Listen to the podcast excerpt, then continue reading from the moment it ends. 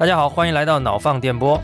脑放电波是一档关注科技前沿、品牌营销和个人成长的谈话类节目，每期带给您一个有趣有据的话题，帮您在信息严重过载的现代世界小幅自我迭代。我是托马斯，我是尼克森。本期节目是参与二零二三技术播客节共创的内容，你可以在苹果播客、小宇宙、喜马拉雅活动同名的官网和微信公众号关注我们的活动。收听、订阅、转发其他有台或社区的共创内容，也欢迎大家在这些平台上关注我们的节目。今天我们的节目请到了两位特别的嘉宾啊，他们可以说是中文科技播客界的活化石、开山怪。很高兴请到了 Real 和吴涛啊，来自内核恐慌的两位主播，欢迎大家。我是吴涛，我是一个程序员。我是 Real，大家好。既然请来在技术播客领域更加硬核的前辈啊，今天我们要聊的肯定也是相对硬核的话题。我们今天聊的是我们身边的技术宅和程序员啊，当然你也也可以是你身边的中年男性啊。我们发现这些人呢，非常喜欢花很多钱买机械键盘、VR、高价格的麦克风，还有充电宝。那这些东西到底有什么样的一些魅力？这样的一些男性消费到底有什么样的特点？我们希望这是今天聊的第一个问题，也希望聊一下伴随着这样的一些。男孩子们的大玩具吧，啊，我们其实中间是能看到非常多的科技行业，甚至是教育行业的一些变迁。那我们希望今天也跟大家揭示一下这些变迁的一些规律和我们背后的一些经历与思考。那这是我们今天的节目的主要内容。那我们接下来是不是到第一部分？我们先开始聊一聊这些大玩具到底是怎么回事？我觉得这块是不是让托马斯来讲一下？因为托马斯是我身边认识的为数不多的把所有的大玩具都买过的人。呃，其实也没有买那么多了。首先破除一个刻板印象啊，就是过去有。很流行的说法，说这个男人在家里面，在尤其在消费品领域的地位不如狗嘛，对吧？不如老人，不如女性，不如小孩儿。对对对，小孩顺顺位是很很靠前的嘛。然后就是女性嘛，家里的女主人，狗的消费能力甚至都超过男人。我觉得这个恐怕是男性在传播这样的说法，因为其实男性的消费能力也是很强的，而且他们的消费可能有一些不一样的方向吧。或或或者你这么理解啊，就是因为我们今天聊的可能大的主题也是，就是说，就我们这这种 中年男人所代表的消费的主力 主力的产品是这种科技产品，很多程度上在传统上是这个外国公司的空间嘛，就国内的公司很少去涉足这个领域。那这几年可能有很大的改观，那对于国内的消费品市场来说，可能就没有什么，就这个市场就没有什么参考意义，对吧？但这个事儿啊，我们今天聊完就会发现，它其实是在发生比较大的。呃，转型的，是的，我不知道大家有没有听过那个有一个说法叫“新的中年油腻男的必买的四种东西”啊，那个说说起来就都挺有意思的啊。它是 NAS、路由器、充电头 和键盘，就是听起来它其实都是数码类的配件啊。但是既然把它列到了中年油油腻男喜欢买的东西里面，就说明其实大家在这几个领域里面都没少买。哎，几位主播，我不知道大家有没有在这个领域里面有所涉猎啊？我们可以分享一下。我先问一下，什么叫 NAS？网络硬盘，就放在自己家里的一个独立的小电脑，它的主要目的是用于存储嘛，Network Attached Storage，对吧？就是个人云盘是吧？啊，对对，个人云盘，这个可能是对消大众消费者比较好理解的一个概念。对，但云不云就不知道的，不一定上云嘛，反正你在家里就就无所谓。我觉得 Real 这么讲 NAS，可能很多人是不同意的。我我第一个不同意啊，因为我有朋友真的就是个人云盘买了几个硬盘，拿一个硬盘盒装在那里，我会跟他说：“你这个不叫 NAS，就就只有存储的还不够，对吧？还有应用。”对我把它称为个人服务器啊。虽然我不是一个程序员，但我家里有一个服务器的感觉，好像更厉害一些。我现在外面跑着三个啊，是吗？但实际上它确实就是一个网络硬盘啊。它最主要的工作其实就是用来备份。呃，我的手机里的照片，呃，家里的电影和一些工作用的文档。哎，之前你们记不记得，应该是去年还是前年春节的时候，网上有一阵儿的流流行一个笑话嘛，就说别人这个春节回家啊，都是跟亲友们吹啊，我买了什么房，买了什么车啊，就你回去跟人说我组了个 NAS 八盘位的，然后怎么怎么，人家都是人家都是几房几厅是吧？对，我是八盘位的啊，十六 T 每个，对吧？这个特牛逼。哎，我请教一下，什么叫盘位啊？就是就是简单来说，就是一个那个设备里面能放几块这个机械硬盘，对吧？有一个能放一块就是一个盘位嘛。这个盘位越多，功耗越高，能能存储的空间越多，那你通常啊，代表着你越能折腾嘛。OK，所以 Real 的是，我听说你刚买了一个八盘位，对我那个不是个 NAS 了，我是个正儿八经的戴尔服务器，那捡了那个 Surge 老刘淘汰下来的，他要他换全闪存那个固态的呢。然后我说，哎，那这个我我刚好需要，因为最近有很多那个就是素材需要存，对吧？然后我说，那要不我那个拿来，他就邮给我了，那个超大的二十五公斤重的一个戴尔服务器。所以 Real 家现在是有机架的吗？哎，这就是问题了。真正玩玩发烧友的那个中年男人，他家里应该是有一个储物间，用或者是至少一个一个机房，他可能机房太夸张了，对，但机架肯定是要有一个的，对吧？但我那个不是，我那是个 tower，不是个 rack，就是不是个那种机架式的服务器，它是个那个就是塔式的服务器，塔式的。所以我现在正愁把它放哪儿的问题。对，Real 这个如果是一个机架式服务器的 NAS，那基本上就在鄙视链的顶端了。那像我们这种买群晖的，可能只能在中下端这个仰望。群晖就是并不是那么的硬核，对吧？你就是买这个所谓的商品化的这个操作系统和产品，你就买群晖。听到这儿，我的想法就是说回家过年那个梗，的前提不就是你有一个很大的房子，然后你可以放这种机架？难道不这种东西不是应该放在地下室里的吗？对，这就是问题嘛，因为这个就是国内没有人，就是至少我们都住的不是大别野，对吧？然后没有地下室这个概念。哎，但我有个问题啊，你们是在人生的什么时候开始发现自己需要这么多硬盘和服务器的？因为我是一个还在用云盘的人。你你你不存，你没有那个囤电影的习惯，对吧？那就没有什么需，那确实没有什么需求大有。深意啊！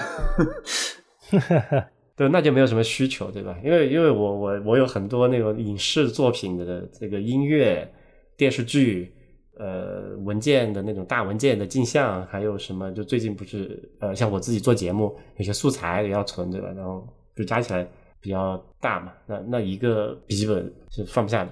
云盘，你用哪个云盘百度啊，啊？我百度应该是鄙视链底端的人哈。对我，我你确定你能下载回来那些东西吗？哦，我我不确定，啊对对 Real，你那个电影肯定不太不太正经，不然的话应该是可以下载回来哎，有有些是那个就是绝版了嘛，哦，版权的也不行。有对，些是绝版。但现在那个 PT 站还比较那个火爆嘛，就你你可以那那些不用存，你看完就删没问题。但有些是那种就是比较难找的老电影，就就就已经被下架了或者之类的。对，PD 这个概念可能跟 NAS 也是要共生的啊。PD 区别于，哎，你说是 PD 还是 PT？PT 嘛啊，这位中文叫什么？没有没有中文好像，就是私有的 BT。就是一堆小圈子的人互相交换这个文件一个社区吧，对。对对对对对，通常有了 NAS 之后，第二步就是需要去找朋友推荐，拿到一个主流 PT 社区的账号，然后开始那。不是应该是因为先有了 PT，所以装不下，必须得上 NAS 吗？哦，那我是同步的，我基本上是有了第一个哦 NAS 之后，才找朋友要了一个账号，因为你用电脑来挂这个东西，也不是不行，主要是你觉得就不够稳定嘛。特别是我们现在都用，你们都用笔记本的，我是用笔记本的。对我我觉得我们要解释一下，我看到 Nixon 的目光已经变得迷离。所以 Nixon 不是中年男人的典型代表，你知道吗？他我们中间出了一个奸细。啊，他还是少年，他还是少年。BT 呢，就是大家经常用的这种下载的一个这种，就像比特币一样的分布式的一个下载的一个一个协议吧。本活化石听到这个比喻，感觉非常的 出戏。你说比特币吗？我们在说比特币的时候会说啊，这个东西就像 BT 一样，但它是一个去中心化的点对点的东西。而且其实我有一个想法，就是最开始说为什么有些人用网盘就够了，有些人用需要用上 NAS。其实，在 NAS 出现之前，或者在大规模固态存储形成潮流之前，我们这一代人是刻盘的。就是我的小时候会有哦，很多光盘，对对对，我一开始刻 V 呃刻 CD ROM，后来改成 DVD ROM，就是我到现在还有两包光盘存着我少年时代觉得不可丢弃的数据，但事实上就是我可能余生都再也不会去看它们。但是如果你确定还能读得出来吗？不确定啊，这就是问题啊。你如果有这个习惯的话，就是如果你的人生从某一个点开始，你会觉得你一定要积累很多数据，然后这些数据是某种宝藏，你要把它囤着，那你长大之后一定会，或者说你你意识到 NAS 这个东西存在的时候，你一定会入的。啊，理解。而且我相信许多中年中年男人都有这个经历，就是不管是年轻时候存的小电影，还是像我，我是大学时代存了很多照片，然后有一天我爸把我的他找了一个人来把我硬盘低级格式化了，后来我就意识到数据存在一个地方是非常可怕的，一定要多存那个地方。为什么会发生这种事啊？因为我大学毕业之后出国了嘛，然后我的电脑就放在家里面。他想要把它用起来，出于某种我已经不太记得的理由，他搞不懂我那个系统。我当时装了个 Linux 跟 Windows 双启动之类的。他找了他们公司一个所谓电脑专家来，然后他的解决办法就是把我的硬盘低级格式化。OK，呃，我的群晖啊，有一个应用是我觉得最好用的，也也是我。呃，拥有 NAS 最重要的一个原因就是，当你到某个时间点之后，你就会积累很多照片嘛。然后这些照片呢，通常你全放在手机里是不现实的。那全放在网盘里，恐怕我又觉得没有那么安有安全感。那就是放在 NAS 里。群晖有一个 App 叫 Photo Mobile 还是叫什么？现在叫 Photos。然后那个那个 App 它是可以把你整个图库，就是相当于你在哪里它都可以读出来嘛。然后现在整体的速度也不错。基本上你可以按年，甚至是按照某一些比较简单的标签，比如说食物、海海滩之类的。当然那个没有苹果那么好用啊，它那个标签。总总体上就是你你可以按时间去检索你过去的照片。有的时候你比如说你要吹某个牛的时候啊，我当年去过哪哪儿。别人说啊，真的吗？然后这个时候你就可以从容的拿出手机，找到那一年，把那个照片点出来，然后下载到手机里面。就它可以搭那个语音服务，你可以在外面远程访问你家里的 NAS 上面存的这些照片，然后你不用手机里面不用存全量的。是的，照片、文件，然后呃，当然文件其实就是工作的一些过去的一些工作的一些文档啊，那个也可以通过远程的方式读取。这种体验对我来讲是既有安全感，然后又很方便的。这个是我主要选择 NAS 的原因。对，就你有个私有的云吧，这个真的是私有云。对，私有云啊，说出去是是很有面子的。我的照片在 iCloud 上，然后之前我用了一个也是画师级的服务叫 Flickr，后来涵盖了我零六年到一六年左右的所有的照片。Flickr 后来提价了。反正我不太记得出于什么原因，我就把它退了。iCloud 嘛，就两 TB 的容量，然后目前还没有塞满，然后等塞满再说。照片是这样，如果一个数据，我觉得这个数据是无论如何不能丢的，那我就会在呃 iCloud 和 Dropbox 上面存两个备份。如果只放在 NAS 里面的话，那一般是丢了也不是太大的损失。所以你这个 NAS 上面是机用机器型的。对。好，那我们收一下吧。那这个路由器、充电头，咱们还展开聊吗？大家有有有有的都可以说一说自己为什么买买了什么东西，对吧？那路由器我是一直没有烧过。我的我有个软软路由，然后旁路由吧，应该说是是用一个电视盒子改的，然后里面跑一个 OpenWRT，然后对著名的那个斐讯 N 一的经典的盒子，对。跑一些大家你懂的东西啊，但我过去我整个整个房子的那个 IP 都是在在上面跑，就它的网关是主网关，后面我把它就是单独做一个旁路由，有需要的设备再从上面走，因为它不太稳定，不是很稳定。这有两个词儿啊，软路由、盘路由，我听不懂，但我大受震撼。你们先往下走，也不用给我解释，好吧？你可是你到底会什么？你到底有什么东西？嗯，我我我我有我有一个一千块的充电宝啊，牛逼牛逼牛逼啊！那下一把是你的了，先把路由说完，马上轮到 Next 对啊，路由，我的主路由是一对华硕的 Mesh，我实际上走的是有线 Mesh，我特意埋了一根线。要你你是说那种就墙壁的那种硬卧的那种是吧？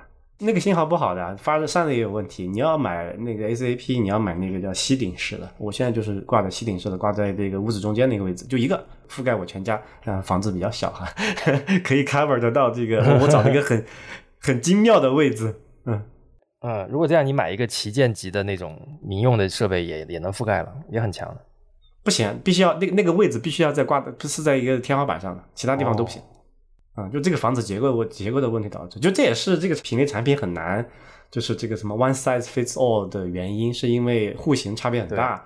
呃，中间你的什么隔墙的材料是不是承重墙，有没有钢筋，有没有什么这个其他的砖的结构，导致这个事儿比较难整。就在北美的话，这个问题没那么严重，因为大部分都是那个 dry wall，是那个干墙嘛，干墙它那个对信号的衰减没有那么呃严重，但它问题是它的覆盖面积会要要要求比较大，所以单个通常也干不了，所以还是一个大 house 至少得搞个什么四五个、五六个这种。就中国的话，这个问题就是有这个建筑户型的和这个这个问题，导致 mesh 可能更加适合广大的这个家庭的需求，以及主要是配置的问题嘛。你你不是专门干这个的，也你也很难去理解怎么去搭那些东西。对，这跟 NAS 是一样的，其实就是我们聊起来可能觉得好像这个都很轻松的样子，但实际上这些概念啊，对于普通人来讲，超出普通人的理解。对，包括刚才你说我们在鄙视链中下端的群晖，其实也没有那么容易配置的。啊，是吗？我一直以为他那个做的挺易用的了。呃，没有没有，它它离一个消费品还差得很远。所以这两年其实有一些国内的创业公司在做那个更简单的，像网盘一样用的 NAS。啊，我记得有好几家创业公司在在搞这个。就群晖它还不是一个以 App 为原生态或者第一界面的一个产品，像国内那几家什么极空间，对吧？他们是以 App 为原生的来做这个事儿。我刚是刚拿了安克的钱吧？好像是。对，Nixon，你可以从极空间开始拥有你的第一个 NAS。好。那个东西应该比较简单一些。不，他有他没有需求啊，你没发现吗？他不是不是不想要，他是他想不到一个要要的理由。但是中年油腻男不需要理由的，他只是还不够油腻。再等几年，给他一些时间。那我们就可以聊充电头了。呃，这个是 Nixon 的老本行了，那你来。对，充电头我不玩，但是在充电宝我对我本来也不玩，但对，但是我最近最近被被人送了一个。一千块钱的充电宝，我第一次拿到的时候，对对对，就叫闪级嘛，对，一千多块。我第一次拿到的时候，我我觉得这个怎么办？这个朋友送我那么贵的东西，我又很不符合我的消费观念啊。对他们第一批我也送了我一个。对对对，但是但是很很巧，我带着那个东西出了趟差，我我回来之后对这个东西完全是路转路转粉。我一开始觉得这个东西就是怎么讲，就消消费主义的垃圾，对吧？但后来我发现这个东西是个无情的生产力机器，你知道吧？它可以无限续航，甚至帮我充充笔记本电脑。哇，我真的是……你你拿的是哪一代？是那个黄色那一代吗？对对，就黄色的。啊，那个它那个那个还有个特殊功能是其他的移动电源通常没有的，它有个可调的那个 DC out。而且那个东西使用它不像正常的充电宝一样，我也是做产品经理嘛。我第一次拿到那个东西，我发现我要摁一个开机键，它是有系统，然后我还要选模式，我当。对对对对，它里面有个系统，还有个小屏幕。我第一眼拿到，我还挺崩溃的。对，算是开创了这个这个什么高级这个充电宝的先河吧，算是一个品类的开创者。嗯，对，它大概两个易拉罐堆在一起的，然后稍微瘦一点，就是这样的一个体积和重量吧。然后，但是用了一段时间之后，我现在长途出差都会带上它。那你不觉得那很重吗？哦，这就是为什么要长途出差，因为它你可以放在行李箱里。可以托运吗？这个东西？不可以，不可以，随身行李箱。所以这一点确实还挺方便的。然后，呃，我后来发现，自从他们出了这个东西之后，国内一堆品牌都在都在搞这种形态。对他们设计的也很有设计感嘛，就是一个透明的壳子，难道你看到里面电芯，哇，挺有那个极客的感觉的。就是你挺愿意拿这个东西拿出来。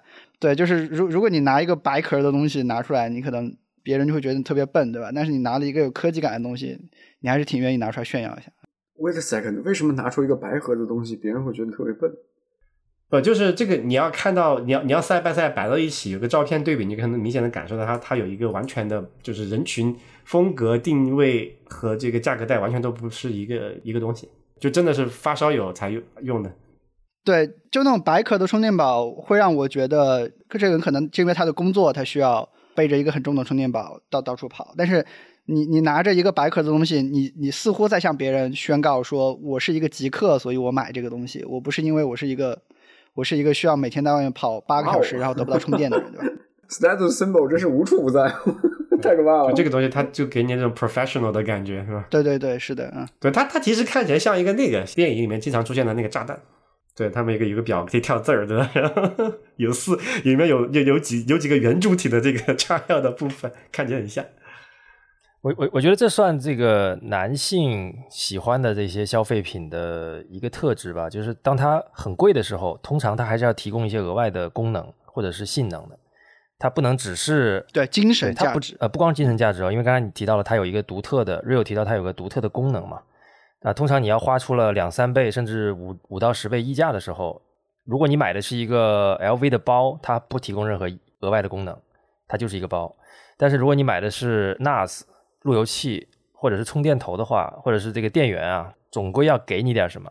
就是只有我可以的这种感觉。嗯，对它，它如果只是外观改变啊，当然我们后面可能也会聊到啊，现在这个也有一点，也有些不同的地方，比如键盘可能就有一些哦，但也也还是有不不一样的地方。轴的轴体的区别，对，就它不是一个纯外观的东西。嗯对，你们用机械键盘吗？啊，我我跟吴涛应该都是属于退烧状态，应该。对，没有，其实没有烧过很多。我觉得这就是工薪阶层的一个特点吧，就是如果真的想买什么东西的话，会做很多功课，做很多研究，但是你真正下手买，可能就买自己觉得最好的那个。那么现在那个国内把这个机械键盘卷的价格已经拉下来了，贵倒是不贵 Let's say 在我们那个时代，好吗？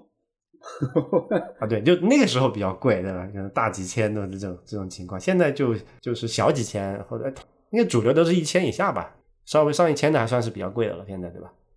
对，哎，我请教一下，就是你你们用过那个东西，我我没用过。你们用过那个东西，就是一个机械键盘的手感，到底跟你的工作和生活有什么关系？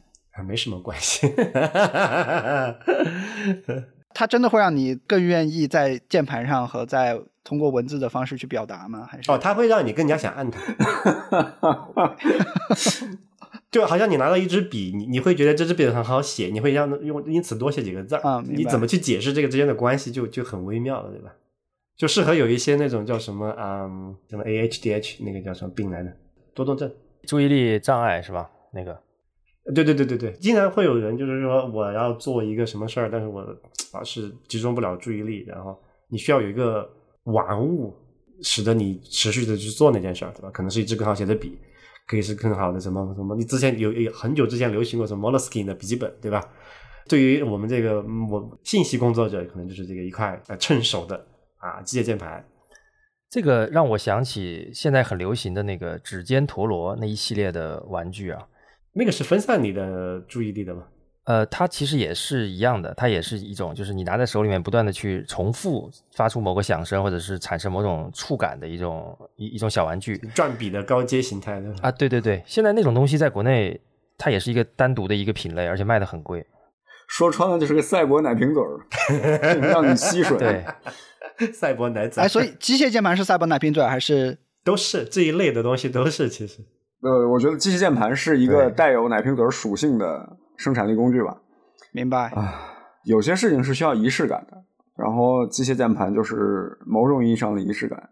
嗯，我觉得如果用女性的消费观来比喻的话，就是曾经有一阵子你会觉得啊，我一定要有一个很好的包，然后这样上班才有上班的感觉。但是如果你现在去观察的话，大部分女生都是背着帆布包，就是背着那个 tote bag 去去上班的，基本上是一个退潮流的过程。但是你知道那个东西的意义是什么，然后你家里可能也有一个，但是你平时不用。就好像我现在 HHKB 在疫情期间留在我客户银行里面，再也没拿回来。然后我有一个 Keychron 连着我的电视，然后我现在每天上班还是就是用苹果的这个无线键盘，就看起来就很，其实感觉感官上是很像啊。我有一个好很好的包，但是我现在背着帆布包上班这样。可能键盘和鼠标是少数在这个大家在电子产品里面反复跟你有这个接触的这个设备。你每天要用嘛？对，就是跟你的肌肤有接触的设备，所以这种设备买好一点，然后甚至产生一些好的反馈，可能就是会产生一些精神上的价值吧。我觉得。写程序四大件嘛，显示器、键盘、鼠标、椅子这四个东西，我觉得还有桌子呀，哦，对，好吧，也有卷桌子。就是如果你去看那个，就我就做了一个疫情期间为了在家办公，我在宜家上买了一块厨房板，然后在亚马逊上买了一个自动可以升降的那种桌腿，然后自己把它拧起来，然后做了一个大概两米两米三的桌子吧，然后它可以升降。但这个东西它不是跟你直接接触的，就是如果你只说直接接触的，或甚至是屏显示屏也不是。对，显示屏跟你是一个交互的界面，然后反正这这四个东西是可以好好卷一卷。但除此之外，你说一个程序员他到底有什么 一定要非有不可的？其实也没有。呃，但我有个问题，就你为什么愿意把机械键盘留在家连电视？自己工作的时候要用苹果的键，因为苹果的键盘我理解它就是一个薄膜键盘嘛，就就没有手感那种东西，对吧？呃，真实的原因是我这个机械键盘可以切换三个蓝牙设备，所以我拿来连电视、连 iPad 和连一个连那个呃 PS 五。它有多个游戏机，所以还是回归了功能。但是你为什么生产力的东西不用更贵的那个？因为我现在已经开始背帆布包上班了，退退烧了，大道至简是吧？就是你年轻的时候，你用过印象笔记，用过 Notion，用过无数种笔记，然后你过了十年之后，你就用自己电脑自带的那个 Notes，就是那种就那种概念是吧？很好，这这一点很有意思。我虽然不知道它的原理，但我觉得以后可以，我我同样是可以研究研究，搞不好还能再说一期补课 这个事儿。退烧以后的各位啊，可能呃是这个状态。但还有一个趋势，你。再说我们这期是聊中年男性，但是还有趋势就是，因为这个机械键盘这个价格打下来，然后有更多厂商进来卷之后，他们又把女性这个市场给搞搞起来了，这个是非常佩服的。哦，就深圳还有几家厂商是专门做这种就看起来很可爱的粉粉嫩嫩的机械键盘，它那个键帽是圆形的。Lofi 吧，那个品牌就是就就是把机械键盘做成那个点做成那种像打字机一样小圆圆的，然后很可爱的那个图对对对，黄黄的小黄鸭，哇，那个东西我他们出过各种三四年前见过吧？工业设计师出来创业做的特别成功啊！是的，是的，是的，就是说，就其实这个玩意儿也不只是中年男人在玩，对吧？还有女性玩家也在玩这个东西。对，机械键盘我了解了一下历史，它一度是要被淘汰的东西，贵嘛？对对对，因为它很贵啊，但是没有想到。大家都都用上这种轻薄的薄膜键盘之后，大家又嫌手感不好，又开始把机械键盘炒成一种手感很好的一种奢侈品。它从一个极端到另外一个极端嘛。早期是因为计算机不普及，所以键盘产量自然是一个很小众的市场。那个时候你既然都买了几万块钱的电脑了，对吧？你的那个键盘也不便宜，然后你肯定自然希望它用久一点，对吧？所以它会造的特别的这个 sturdy，特别的皮实。这下午还在跟老白讲，我当年在德国的时候玩了一个那个 IBM 的 Model M，应该是八几年还是九几年九十年代出产的，那真的是非常皮实，那个是弹簧的，那个真的有弹簧。后来是因为这个就是 PC 大众化了嘛，所以要尽可能降低成本，对吧？叫 r i s k to the bottom，比底线更低，对吧？薄膜，然后手感越来越差。我记得最便宜的薄膜键盘的价格成本就是 BOM 成本能做到十几块钱。就没有必要那么低嘛，对？你还是每天要用的重度的一个一个交互的工具，对吧？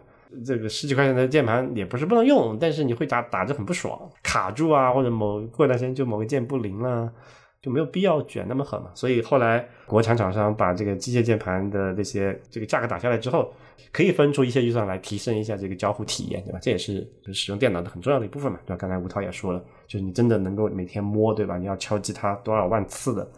这么一个一个设备，可以稍微花点小钱换点好的，对吧？还能带给你一些稍微愉快的这个打字体验，那何乐而不为呢？那那至于说像怒喵他们在做的，那就是另外一个思路了，对吧？能不能做一个数码奢侈品出来，对吧？目前看还是挺成功的啊。小众人群有小众需求嘛？那但这个市场有多大不知道。对，确实不太一样，因为路标把键盘做成了，真的是有点像奢侈品那个方向，就有点像女性主要消费的那种思路在做了。但问题就在于，看像我们我们现在在做两位年龄稍微偏大的这个中年男性，对吧？都退烧了，就这个事儿，它的可持续性好像没有女性市场那么强，对吧？嗯，不知道中年女性还会不会对包退烧啊？这个我们可能再要需要再研究一下。你去看 那拎包的中年网上女性不少呀，老老太太拎个很 fancy 的包也是很稀松平常的事儿，对吧？那倒也是。但就说就说这个，我我感觉啊，就这个退烧的问题，可能是制约这个市场再往上或者是走一步的一个很大的一个一个心理障碍，就怎么解决不知道。OK，下一趴。嗯，我们。结构化的聊一点东西啊，刚才交换了很多经历啊。这是我第一次听到要在博客里面结构化的聊一些东西。搬回来，搬回来。对我们是结构化大台，特别爱结构化。然后，呃，我们聊这些东西里面，其实很多都是跟托马斯的从业经历有关系的。请托马斯来讲一讲，就是 PC 是怎么从从一个原来正企买的东西，变成那个变成大家生产买的东西，再到再到现在变成 PC 和它的周边都是彰显个性化的东西。从我这个小时候说起吧，我觉得 从童年开始讲吧，就是我们那个时代最早其实电脑都是组装的嘛，联想电脑这种 IBM 电脑这种台式机都是后面，反正中国市场是这样，海外可能他大家可能买 Mac 啊什么更早一些，但是在中国市场，呃，跟品牌机对应的叫兼容机或者叫组装机。我们那个时候在在这个电脑城，我们听到 DIY 这个概念，最开始其实是为了省钱，而不是说大家为了玩儿。几乎每个每个人就是我我 DIY 一下，那所谓的 DIY 其实就是到电脑城找一个装机商，他帮你写一个配置，然后把这个配置用一堆配件把它装起来。这个想一想还挺魔幻的啊，因为其实其他行业没有经历过这样的一个阶段。你买个车，先买个轮子，先买四个轮子，买个底盘，再买个发动机，哎，拼凑好了拿走，对吧？没有这种事儿啊。电视机也不会买买一个显示器，然后买一堆电路板回来自己装，好像只有电脑开始了这种 DIY 的这个这个历史。最开始就是为了因为便宜，那后面开始出现组装机、台式机、笔记本开始出来，然后大家就说，哎，DIY 要完蛋了。这么多年过去了，DIY 没有完蛋，DIY 摇身一变变成了。少数或者说 PC 的 DIY 的发烧友们最喜欢的东西，他们也也变成说，基本上你自己装一台电脑，如果配置好一点，它是比所谓的品牌机在现在这个阶段是要贵好几倍的了。因为你去买一个比如戴尔啊或者惠普啊，买一个这种台式机，可能两三千就行了。那配置不一样，台式机更多的变成了一种商用市场。对，那个配置说白了，很多时候其实就是。过剩就是为了你自己开心的嘛，包括这个 DIY 有一群人啊，他们就是一天到晚就是我要买最新的 CPU、最好的主板、最大的内存，然后最新的显卡。这个是性性能最大化嘛？现在我看到的趋势是这个这个是玩这个就是不叫外观内观，传统机箱是个铁皮盒子，看不见里面，对吧？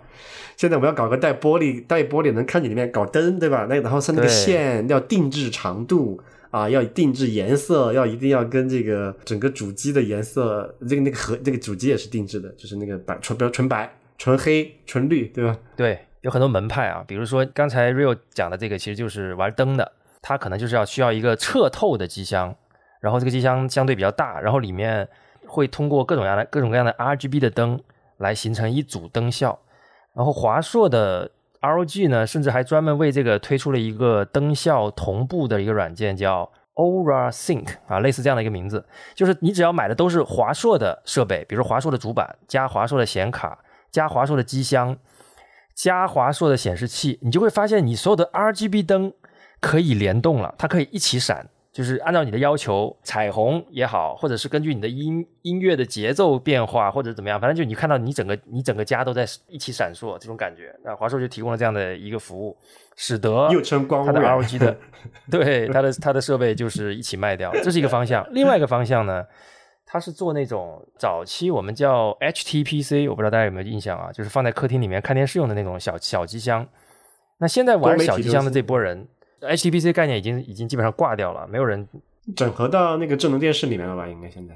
对对对，但是呢，这个小机箱这个爱好变成了一个方向，就是很多人就会专门去买那种尽可能小的。现在好像是叫 ATX 杠 M 吧，反正就是类似机箱是用升来计量啊，多少升多少升，然后尽可能在小的范围内呢，它还不是说我就装一台，比如说没有独立显卡的这种普通的机器，它要把最极限的设备。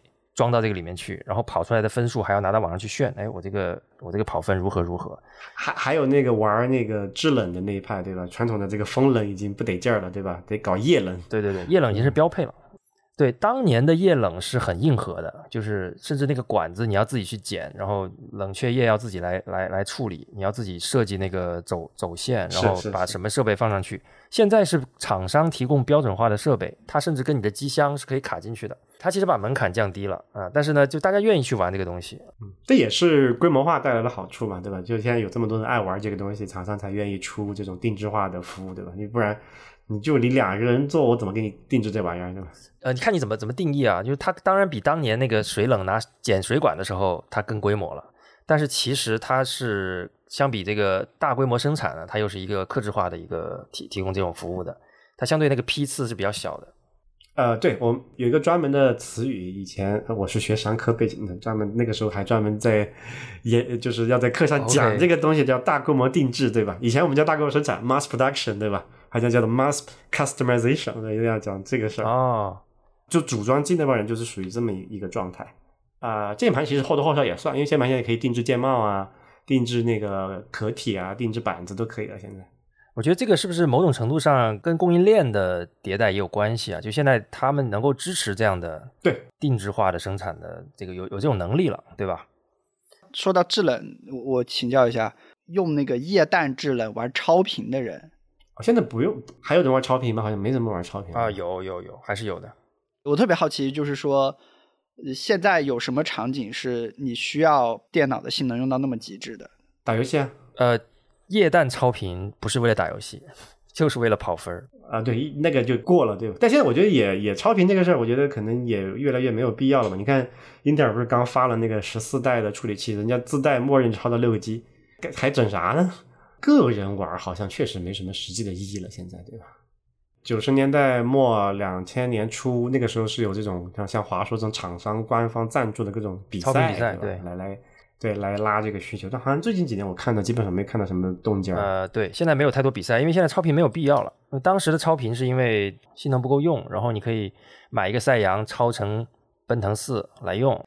那那时候的芯片也有这种机会给你，但现在基本上，刚才 Rio 也讲了，官方下场超了，厂商出厂都已经给你并好了划分了这个芯片的三六九等，那最好的那堆都拿去卖卖贵价钱了，嗯，剩下留给你超的这个空间也不多了啊。有了那个 Turbo Boost 之后，它其实已经把超频做成一个标配了，所以你自己抄的意义也比较小是，啊。现在有内存超频的还是有那个什么 XMP 嗯，的那个内存的一个可以超一下频，嗯，就刚才讲的都是这个性能项的，或者是美观项的啊。当然，这个我我们也看到一些类似奢侈品的逻辑在在起效，比如说玩家国度这个品牌，就华硕的这个高端的游戏品牌叫 ROG 嘛，它真的可以是卖一样的显卡啊，它就可以比别人贵两千块，它可以做到这个程度。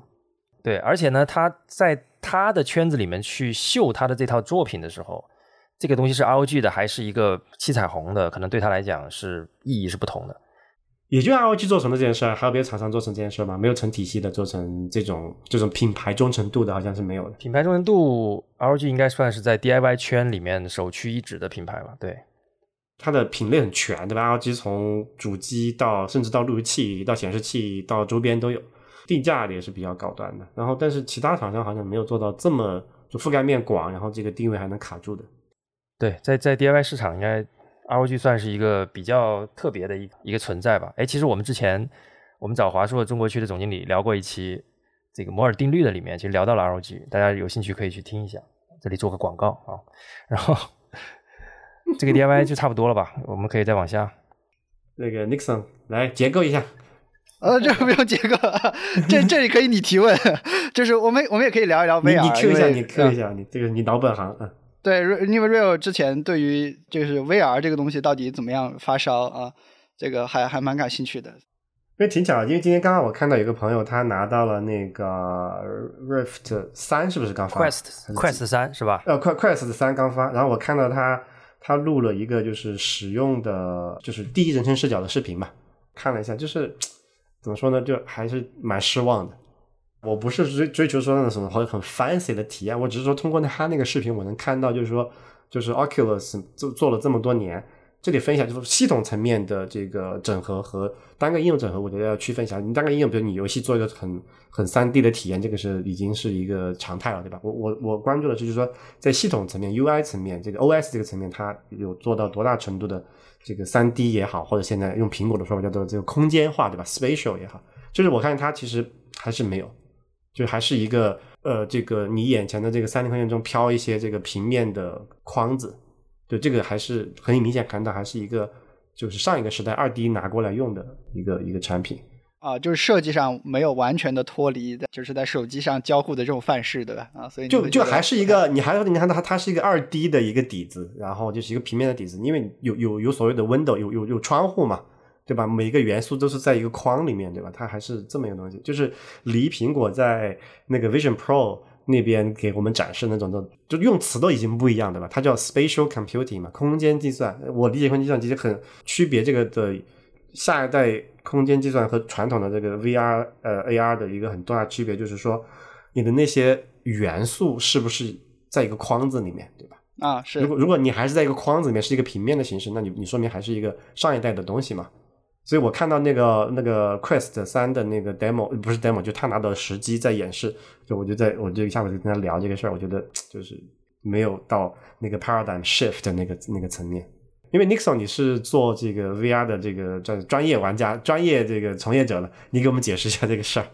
就是 Quest 它其实不是发烧友的产品啊，Quest 在美国它最低的时候，它的价格就跟美国人去去超市，你买了一百块钱的菜，你再多花一百块钱，两两两百多、三百多块钱，你拿一个头显回家就好了。对对对，它最便宜的时候两百多美金，它对你考虑美国的物价，那真的就是去一次超市。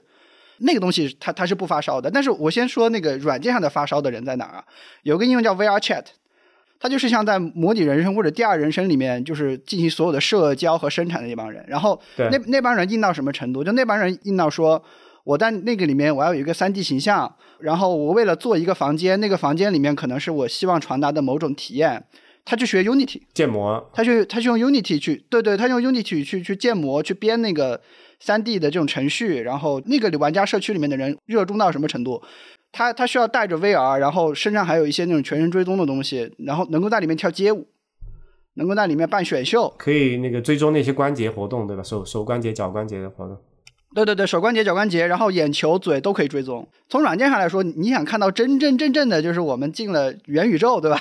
三 D 的这种空间的那种那种东西，那那你得用那个应用啊，你有那个应用呃，不是不是，我我我要解释一下，我我明白你说那个东西，就是我其实对那个东西完全不感冒，啊那个就其实就是一个游戏嘛，啊，社交游戏，它是用游戏引擎做出来的一个一个一个游戏的场景啊，虽然它是一个模拟，就是你像它模拟人生这种或者模拟城市这种的，那个就不是这个 VR A 呃或者是这个 spatial computing 走向大众的一个主流或者终极形态。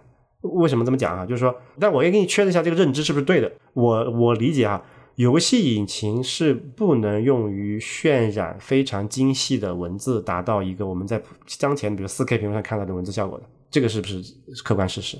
技术实验上确实是这样，大家都愿意用一种就是就是绕开游戏引擎的那个采样的渲染的那个步骤，然后对大家愿意用一种用一种叫做透传的技术，就是就是不经过任何图形的处理，直接把那个图传到屏幕上，你看到是最清晰的。对，对，就这个就是一个问题，就是说，呃，我看到的就目前的两两，就是目前的三 D，它是一个缝合怪，啊，就在 Vision Pro 之前，它是个缝合怪，就是说它用那个啊、呃游戏引擎来解决那些大众认为它应该是三 D 立体的东西，以及它用这个传统的那个二 D 的那个那个那些库来渲染需要精细的文字和 UI，它是个缝合怪。但是真正的那个空间计算是应该把这个两个之间的界限打破，同时实现就精细的渲染以及那个中空间和立体感的。对，是的但这个我目前的理解是只有 Vision Pro 做到了。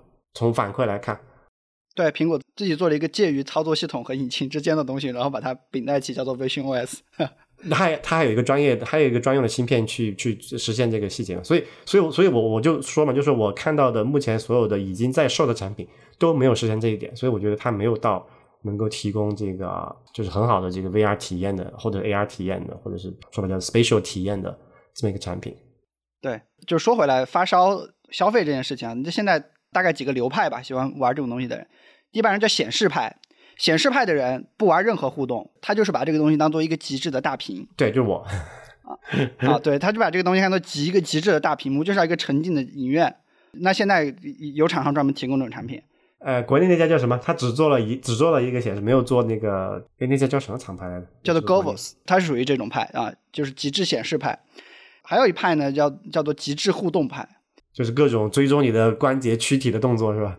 对对对，然后然后显当然显示也很好，他们就有一个品牌叫小派，它的那个东西已经大到就是说你感觉你就是在头上扛了一个笔记本电脑一样，尺寸特别大，但是能给你巨大的一个视野和巨清晰，然后整个的手柄啊之类的一些东西都给你配上，你就在那里面玩最硬核的游戏啊。对，他们他们烧的是那种东西，然后他们得配特别好的显卡啊，三零九零、四零九零，它需要用电脑上的显卡来去计算那个游戏的画面。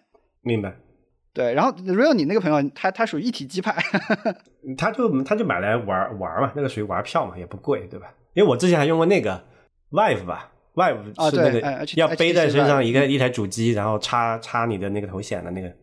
那个就属于极致互动派，就是他要玩互动的游戏，但他需要特别好的显卡，所以这里面最变态的一种产品形态就是把一个笔记本电脑做成一个背包，背在你后边儿。哎，我我就体验过那个啊，比较糟糕，反正重量和续航都有问题。就我觉得这些都属于符号怪嘛，或者做了一部一小部分，但都没有不成为一个完整叫做 holistic，没有一个 holistic 的体验，对吧？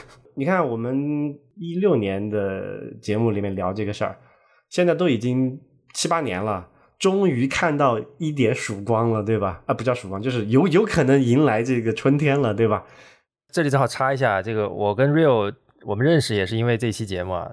我看了一下，是八年前的第一百八十九期 IT 公论，然后里面还有一个小标题叫“苹果加入 VR 战场”啊，VR 战场啊，这这当时当时这个媒体应该是《金融时报》吧，他提到的是苹果当时已经搞了一个团队，然后当时 Real 对对 VR 态度好像跟现在差不多，就那个时候你明显是知道是那个那个时期的计算和应能力是不足以不够的事情的，对对对，现在就是说。到那个临界点的可能不远了，但可能还差一些，但可能差的不是太远了。就那个他给了一个，是叫那个头号玩家是吧？啊，对，就我觉得那个其实也也也也有点偏，就是他那个就完全的那个，他其实不是 VR，他他展示的是一个插管的应用，哎的一个一个一个体验场景，而不是一个苹果讲的这个 spatial。而且我相信这个他的这个 vision 在可能在五十年之内都不可能实现。就今天下午我跟汤姆斯在一个活动现场，我还在聊这个事儿。那我我我的大概的一个感觉就是说，啊，但我 Nixon 这个来指正一下，你看我这个理解的对不对？就是说，起码到目前为止，我能看到的所有的尝试都没有方向都不对，或者说至少就没有到那个那个那个临界点。但就是说，Vision Pro 目前给我看到的那个期待是可能到了那个临界点了。啊，他说是明年上半年、下半年、下半年？呃，上半年、上半年、上半年啊，那还有半年时间。上海是不是已经有那个那个体验机了？呃，有一个能够申请去苹果办公室里看的一个东西，他只能给那种说你给苹果做了东西，你真的想要到真机上去调试一下。苹果开发者，对对对，然后苹果说你来，你来一天，嗯，啊，可以去体验那个是真机对吧？真机真机啊啊，对，好想去啊，但我我不是开发者，靠，怎么办呢？你你你现写一个应用提交在 App App Store 上，你就有机会。啊，可以这样的吗？对对对，是的啊。啊，好，这个是一个办法。就是我觉得，就是我我很期待那个东西能不能就是让我们 break through 一下。哎，那个啊，那个你不能讲，那你们公司在干嘛？这个又不能说啊，算了。我可以告诉你行业在干嘛。你告诉我行业在干嘛？对不对？给我们科普一下，快快快。行业现在就是之前是个游戏机嘛，那现在大家都希望说，发现这个东西，苹果已经创造了一个样子，就告诉你说这个生产力做一个对生产力做个人娱乐计算机嘛，所以。呃，行业其实现在不同的方式都在想，说我怎么成为未来的未来这个领域能跟苹果能跟苹果去抗衡一下的。那苹果现在还还很领先啊，可能还领先整个行业两年左右吧。呃啊，你们这么乐观，才两年？从从从芯片到系统啊，自上而下的。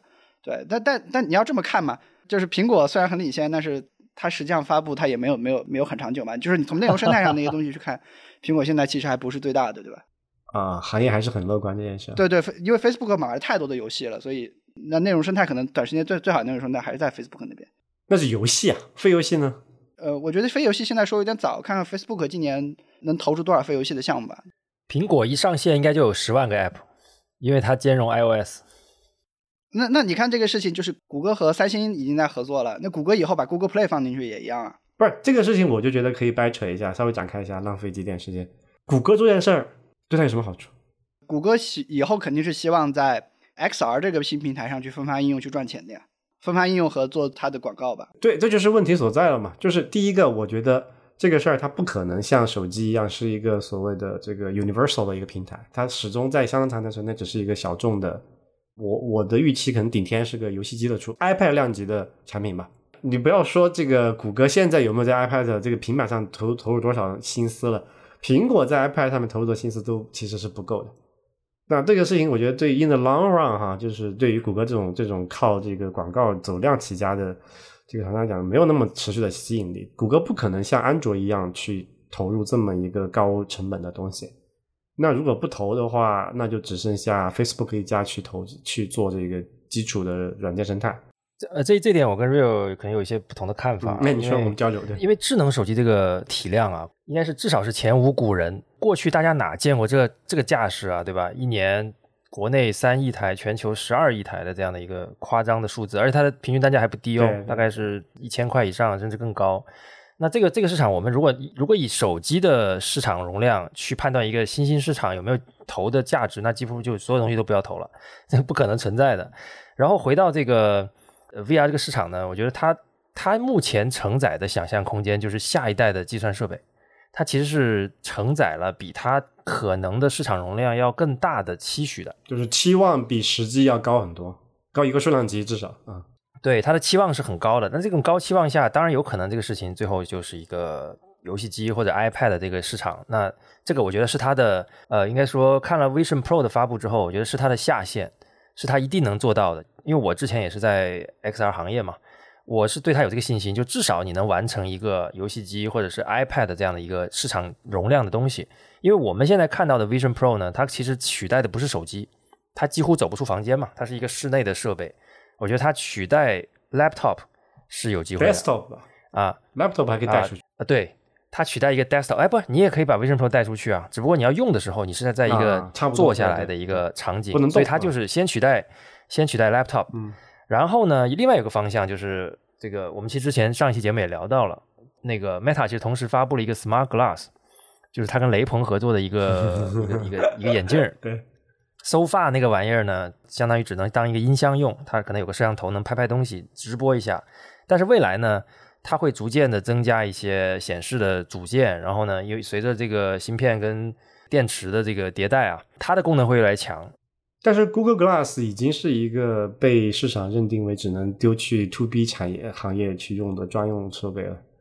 啊，那是当年嘛，现在有什么改观呢？最大的改观其实是 AIGC 的加入嘛，那就是未来这个东西只要能够二十四小时待机，能够帮你随时解答一些你的你的问题，用 AI 的方式去识别你面前的一个菜单或者是一座山或者是一张图，随时的就听你的沟通，帮你解决一些日程啊一些一些小小秘书应该干的事情。那这个设备其实就有了一个存在的基本盘嘛。这几个场景都是手机也干的百分之八九不离十的这么一个状态。那当那当然，这这个问题是这样啊，因为当时我们做完节目之后，就有人说，哎，这个东西手机电脑不能做嘛？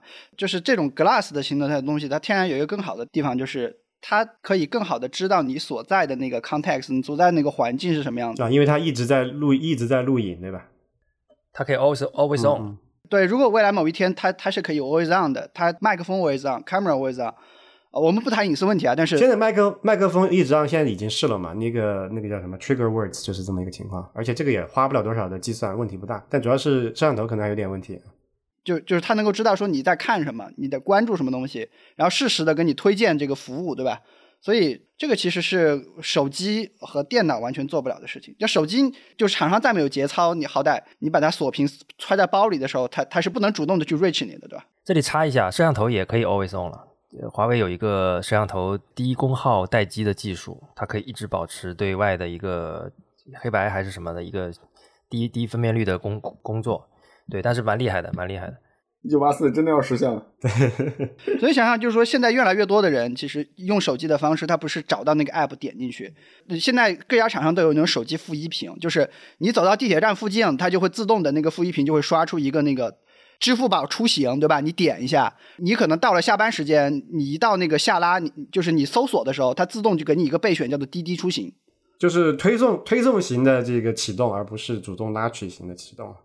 对对对，是的，所以就是现在这个趋势的未来到了 Glass 上，它会更加极致，它可能就会变成说，因为它看你最直观的这种感受和你身边的东西嘛？那这个是这个其实是另外一个层面的问题，它不是一个硬件基础的问题，它是一个就使用模式的转变。但但这个使用模式的转变依依赖于前面好几个条件的成立，对吧？第一个是有足够的硬件基础，硬件基础，低功耗的计算，高续航时间的电池。或者是其他什么方式解决这个这个待机的问题，还要解决这个这个 social 这个社会心理学的问题，怎么解决？就是所有人都是二十四小时都在录影录像的问题的。愿意带但这个是两，一个是技术障碍，一个是一个是这个人为障碍嘛。对对对这就有点远。这个嗯，所以它的时间包括苹果自己的 AR 的项目也推迟到二零二六年嘛，所以它会比刚才我们看到 Vision Pro 这个方向要慢一些。但是我觉得它是一个两个方向一起往中间走的一个过程，就最后它会回到一个，比如说 Vision Pro 会变得跟越来越轻，越来越轻，那个设备会变得越来越强，越来越强，最后他们有机会也许就变成一个，应该不用等到一百岁，我觉得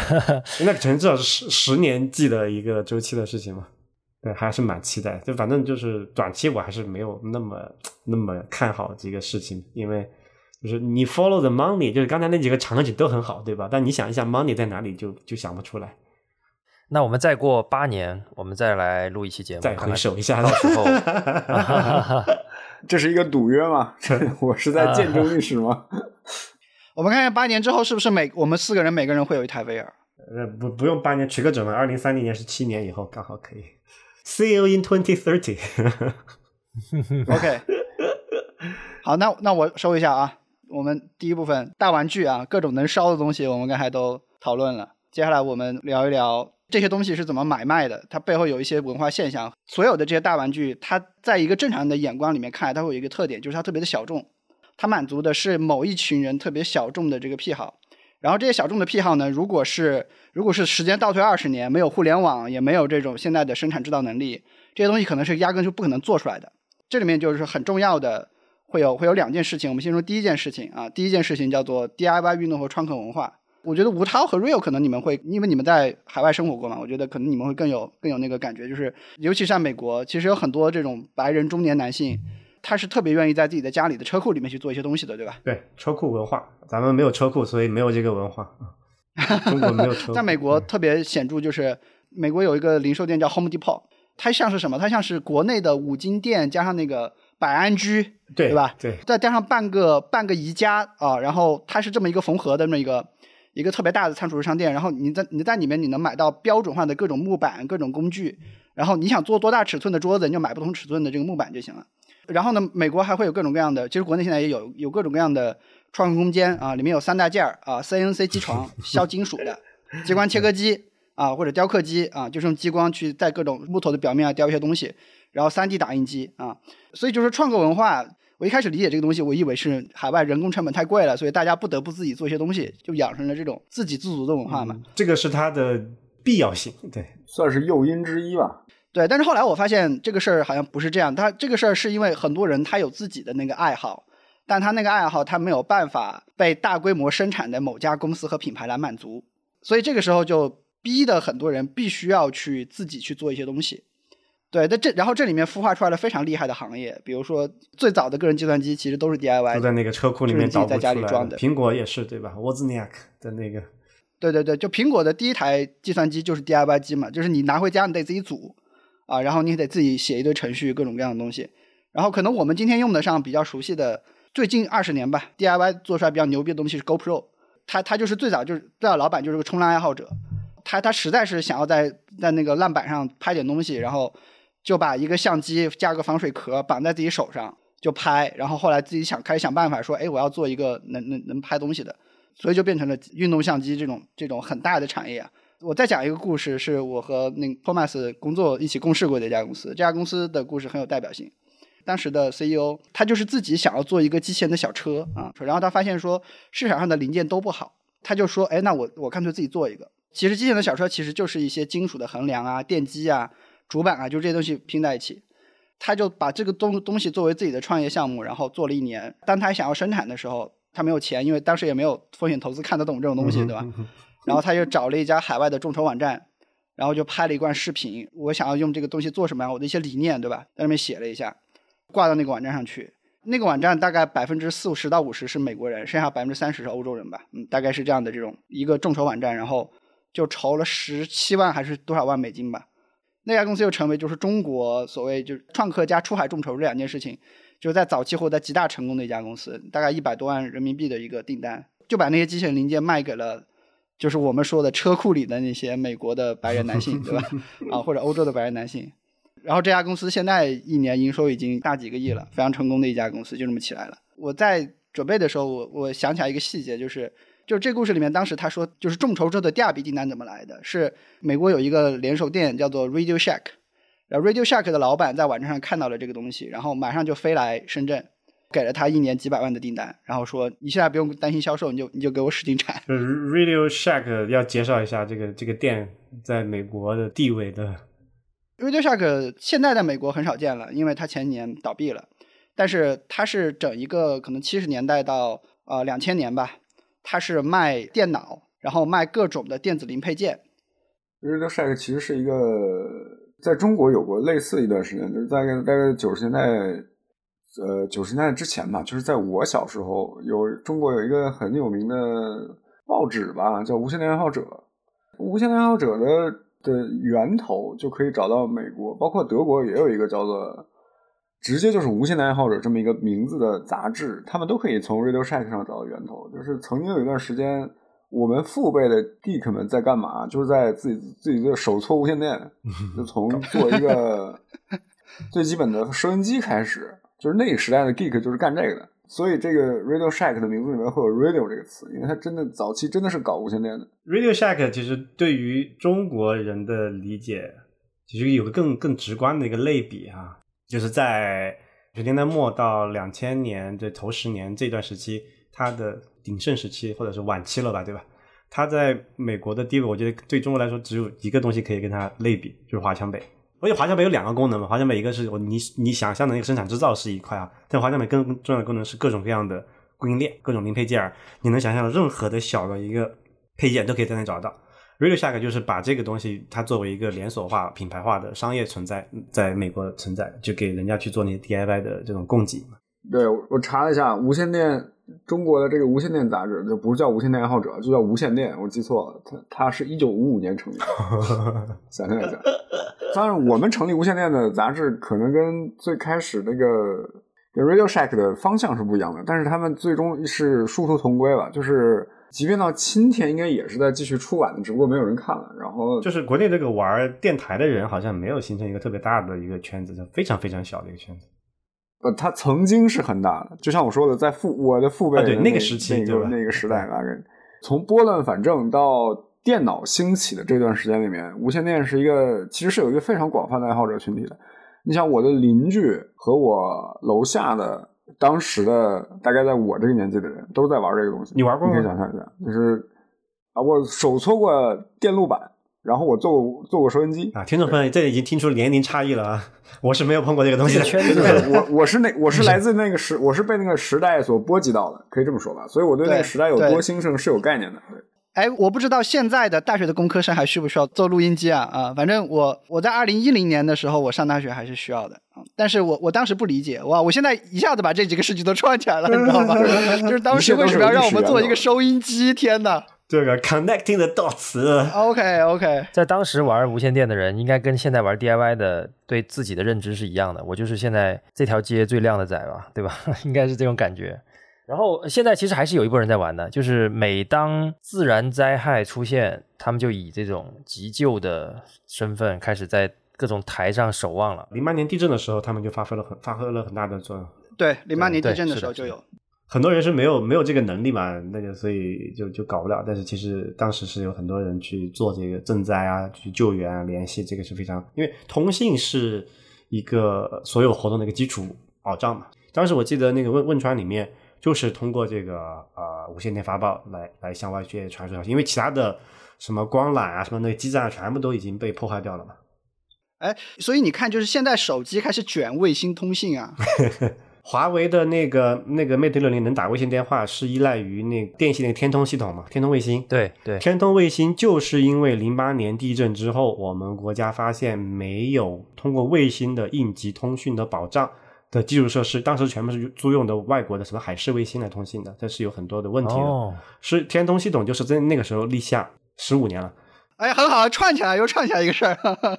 对，因为这个这个真的是就很巧啊，就是聊了这么一个聊了这么一个事儿，把这些就是历史背景、历史沿革都都串起来了。如果你不知道这个内幕的话，你是很难建立起它这个之间的关联的啊。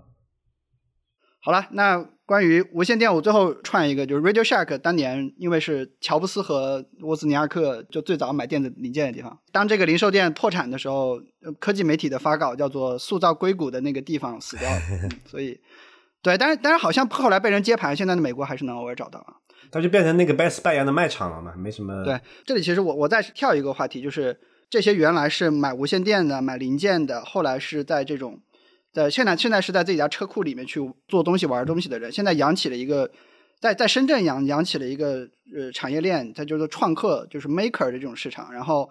现在这里面有那种就是一年可能年收超过五十亿人民币，然后你问他他做什么产品，他是说他是我做那种小型的 3D 打印机的这种公司。嗯，真的特别多哈，这个。对对对，所以就这个是国内的消费市场接触不到，但是如果你去参加那种对海外的电子展，你就会发现这些公司特别活跃，对他们都是隐形的 maker 的冠军吧，嗯。现在那个 3D 打印确实小型化、方便细化之后，我现在有好几个朋友家里都自己有打印机，然后自己在打印各种小玩意儿。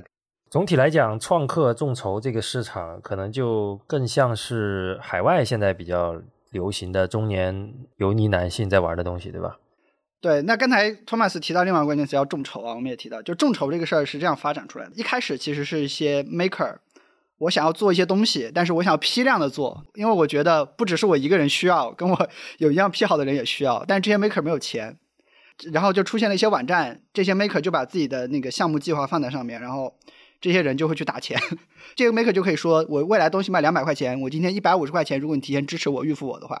补足了这个 VC 的的的无能，然后这些 maker 做的这些众筹的东西，后来就就变成了一些想要在科技领域、消费电子领域创业的人。现在不只是这些了，现在现在众筹，你连一个游戏、电影都可以众筹，变成了这种创作者吧，别人变成广泛的创作者。你想要做一样东西，但你没钱，你也 VC 也看不懂你的生意。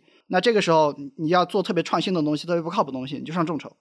这这里面众筹这里面最最厉害的几个东西，就是比如说。最早的智能手表啊，有一个品牌叫 Pebble，后来卖给了 Fitbit，后来现在是谷歌啊的手表。安卓的那个智能手表，今天有一个祖宗，它就是从那个呃众筹网站上来的。然后刚才讲的 VR，那那那那就更显著，就是 VR 的这个东西最早走向大众，就是一个就是一个小男孩在车库里做出来一个东西，然后做一个 demo，然后拍几段视频上众筹网站上赚赚两百万美金。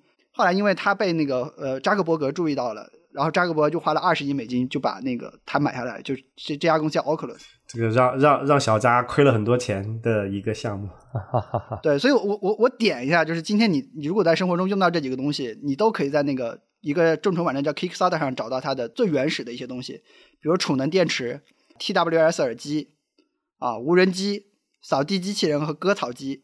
就这些东西，然后智能门铃，今年很火的开放式耳机啊，这些东西都是最早在众筹上起来的。这个东西离我们离我们国内的品牌也没有那么遥远啊。就我举一个例子，就那个美的，就美的空调，它在美国要卖一个新空调，它没有过往的渠道，它也上众筹。就那个时候，他不是为了筹钱，他是为了去做一个市场的营销吧，预热营销的手段，就去探测一下。真实需求有多少的这么一个测试平台？这这是我想说的。对，因为那个众筹火的时候，其实国内也有很多平台推出了自己的众筹的平台，比如京东好像有一个众筹的平台，各家都有自己的众筹平台。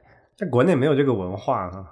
是的，你会发现这些平台呢，其实最后都变成各个厂商用来做营销的平台了。就像美的美的空调一样，刚才 Rio 其实讲到了，它并不是缺那个做空调开发或者制造生产的钱。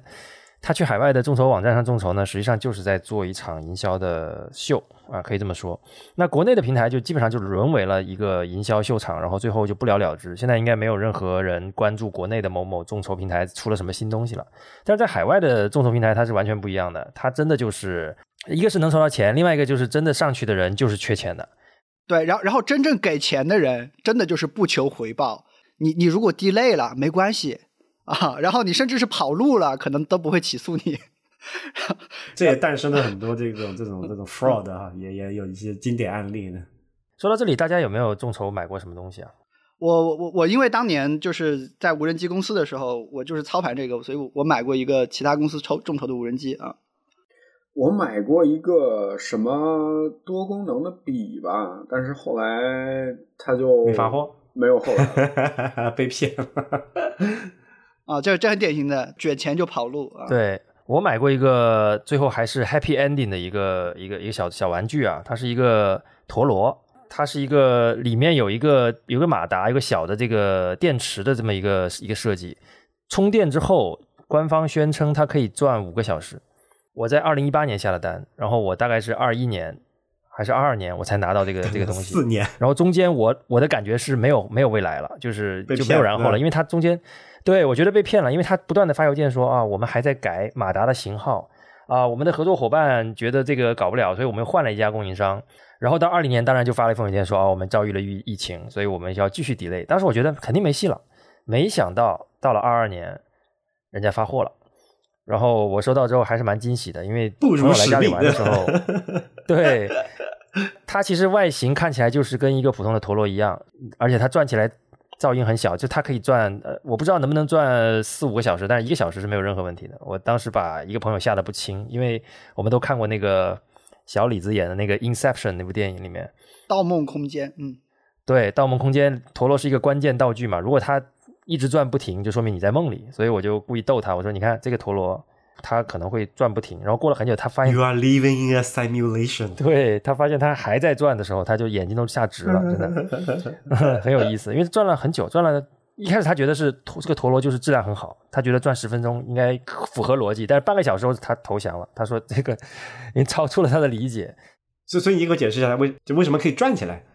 这样吧，我们给他做个广告吧，我们把这个链接放到 show notes 里面，然后大家去看里面的原理，好不好？因为我确实讲不出来了。看一下，对对对，呃，这个东西其实还蛮贵的，这个要我记得六十美元，然后他还卖一些什么胡桃木的那个底底座，因为它在在那个在一个椭圆的底座里面，它会转的比较稳妥一些。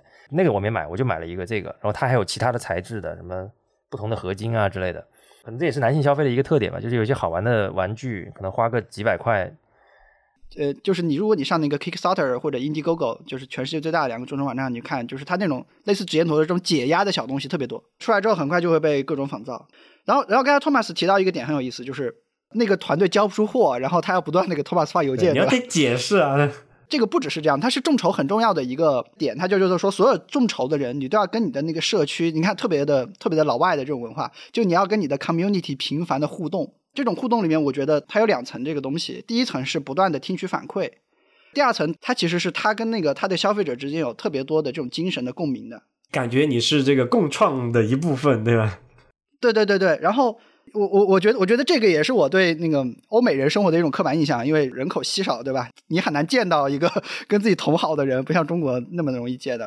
所以我我真的见过那种社区，就是就是老外在里面聊个没完。我我就说你就买个东西，干嘛要聊个没完？然后这种聊个没完的极致形式是什么呢？是说那个团队因为还没有交货，他就可以在里面去问说你们想要什么功能，然后我们可以加，但是呢你们得帮我宣传啊。如果我的金额过过这个数，比如说我过一百万美金，如果我众筹的是个带软件的东西，我说我加个什么重要的 feature。如果我是这个纯硬件的，我说，哎，我加个好的包装给你们，加个便携包给你们，兄弟们，对，就就特特别生气，就像是今天这个直播里喊家人们一样，它就能形成这种特别特别有意思的这种互动。有一说一啊，我那个给我做陀螺那个团队并没有这么做啊，他在发各种 delay 邮件的同时呢，还在继续的投放 Facebook 的广告，然后我就看到那个广告底下有一些评论说，你们还还有钱发广告吗？东西都没做出来，是吧？还不发货？啊，对啊，东西都没交货，delay 了这么久，大家其实没有那么。他是不是要达到一个什么最小的订单批量才可以去做？呃，他反正我我相信他说的应该是真的，他就是那个遇到了一些，因为大批量生产和你弄一个小的，其实难度上是不一样的。他一个新的团队可以遇到很多制造的问题，这个我觉得可以理解。后面其实最后一封邮件非常有意思，他已经被逼到，他说：“你看，我们已经在打包了。”然后发了一张那个工厂的一个一小段视频，一看就是在。东莞或者在深圳，肯定珠三角某个地方。对，就就就特别常见，就是一个团队，你一开始众筹的时候，你是在海外，你发的照片都是海外的背景，然后真正你要交付的时候，背景全是中国珠三角，因为这些老外正在经受这个量产的这个痛苦。然后现在众筹已经变成什么样？就刚才托马斯提到说要去 Facebook 投广告。就这个事儿，其实现在已经没有那么单纯了。现在就是一个非常成熟的，对于中国人来说是消费电子硬件出海的一个非常成熟的渠道。就做宣发嘛。它有专门的，对专门的公关公司，专门的视频公司。我托马斯有个同事，现在就是专门做那个，出去自己做了一个那个众筹导演。所以现在就变成了他有专业的这种公关机构、专业的拍摄机构，对，甚至还衍生出了类似电商，类似现在电商里面很常见的一些刷单啊，可能骗投资的一些东西。对，因因为本来你你把众筹作为一个探测市场这个深度的一个工具的话，那它很容易被操纵了，自充值自己去刷嘛，这个手续费还是蛮低的。对，但众筹这件事情就是讲一讲它的那种社会影响，就是最有名的两个众筹平台，他们大概都是一二年、一一年左右成立的，然后国内正好一五年碰上那个大众创业万众创新嘛，就刚刚那个过世的总理提出的口号。对对对，然后他他当年还去过深圳的一个叫做柴火创客空间，他就是去看那些人怎么用 3D 打印机，怎么用这种东西。我当年一毕业的时候，我就去创业公司，我觉得跟这股潮流是很有关系的，因为当年真的是气氛，加上你有这个渠道，再加上那个时候的硬件已经成熟到三五个人你就可以做一个类似智能水杯啊，就这样的很很新奇的东西，可以去去跟投资人讲你 PPT。那个时候真的是怎么讲，智能硬件创业的黄金时代吧。啊，这但最后剩下的也没几个大的，是吧？大疆算那个时期的，啊，大疆算那个时期的。然后现在很多安克创新，然后韶音，呃，我们今天吴涛戴就是韶音的耳机嘛，骨传导耳机的。对对对，其实都算是那个时期出来的非常优秀的公司啊。好吧，所以关于众筹，大家有没有想说的？没有，我们就到下一趴，最后一最后一趴了。好，对，就是众筹，刚才提到它不其实是哺育了很多、滋养了很多这种新的公司和这种新的这种产品形态啊。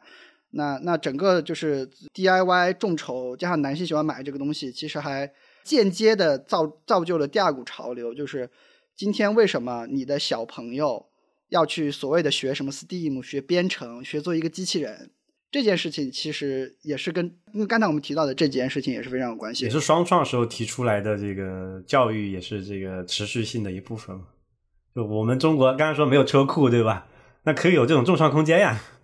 现在学校是特别爱爱去建众创空间的，每个学校但凡上点档次，你都得有个几十万的预算去给学生买买这种机器人，买这种三 D 打印机之类的东西。我觉得这个逻辑是这样的，就是它有两个逻辑，第一个逻辑叫做说。我们刚才讲男性消费的这些东西啊，就是什么键盘、什么 NAS 之类的，它都是在解决一个很具体的问题，它都是有很强的这种功能属性。这种创客的东西，那那就更是。当一类消费品它具有频繁的解决问题的属性的时候，一定会有人想一说，我能不能教一教孩子来解决这些问题？这个孩子能够解决这些问题，他以后就是市场上非常优秀的劳动力。但这个事儿现在也好像也有点问题了哈，就是那个升学不考这个吧。所以就这个属于一个比较尴尬的一个状态。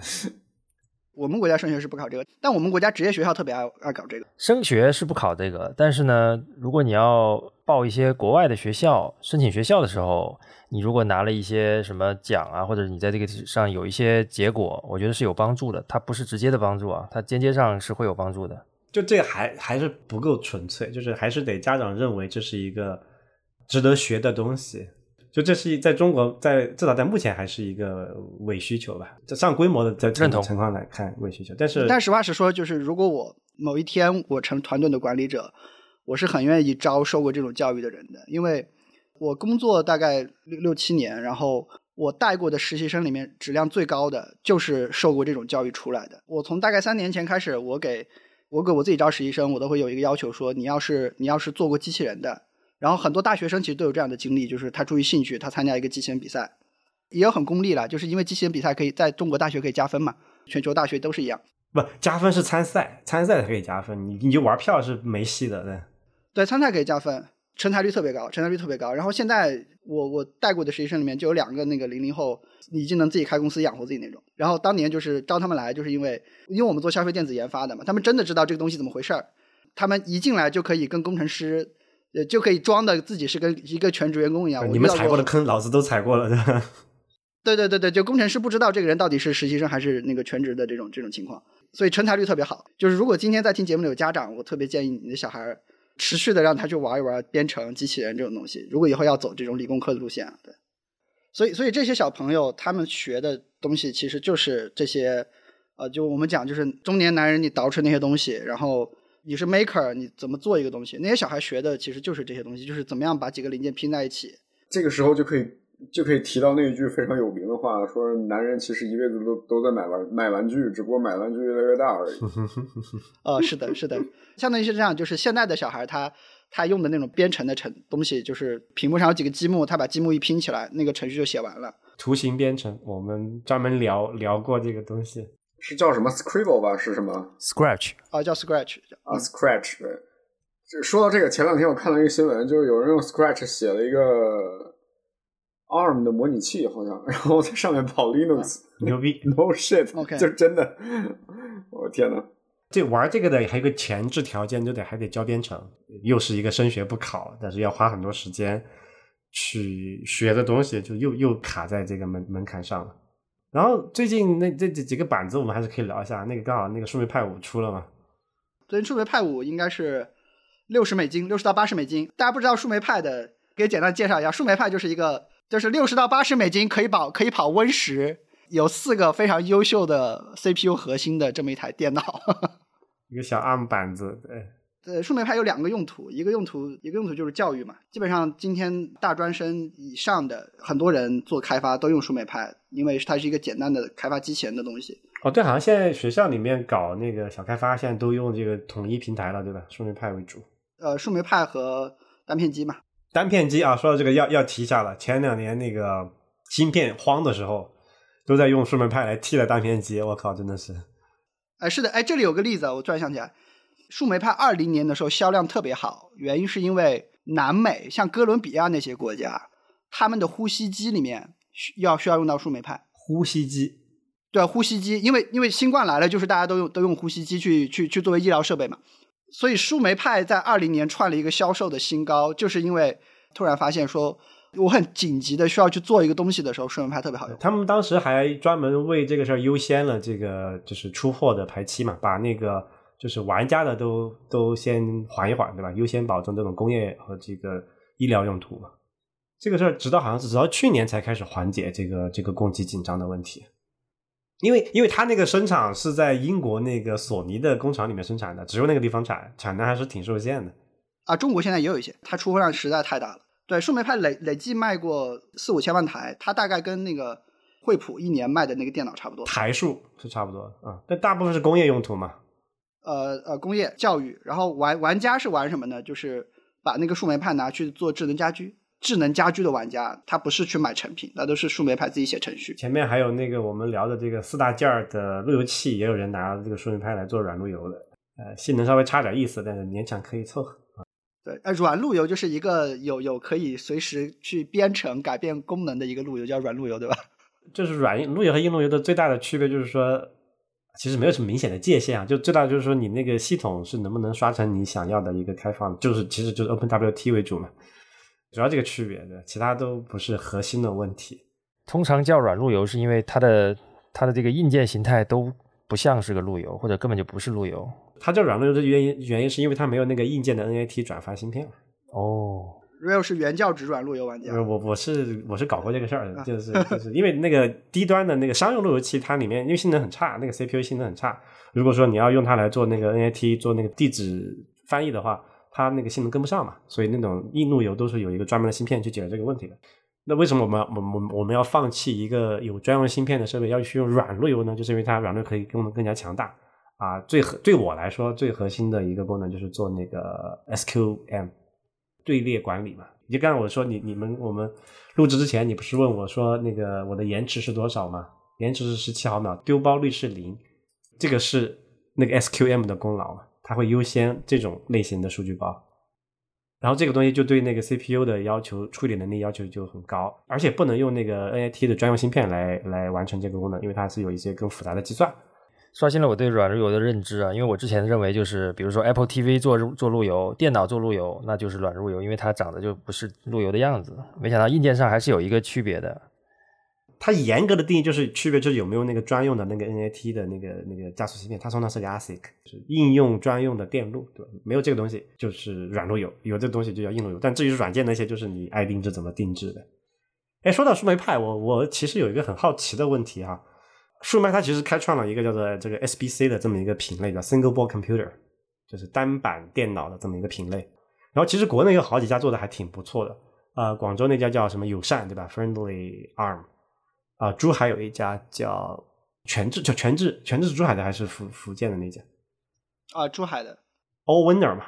对，福建还有一家，就是我也有关注这个行业有有一阵子了。就是我总体的感觉是说，从性能和性价比的角度来讲，国内这几家厂商提供的产品就是挺好的，比就远远比那个树莓派要好。像那个啊，福建那家 Rocket，Rocket Chip 叫 RK，RK 三三八八，我想管那公司中文名叫什么？Ras 树莓派叫 Raspberry Pi 嘛，就其他的几个派就有很大一部分是那个 RK 的那个 Rockchip 的芯片，瑞芯微的这个这个方案啊，但是他们都有个问题啊，它都是啊基于 ARM 这个 SOC 搞的那个 SBC 嘛，单板电脑嘛。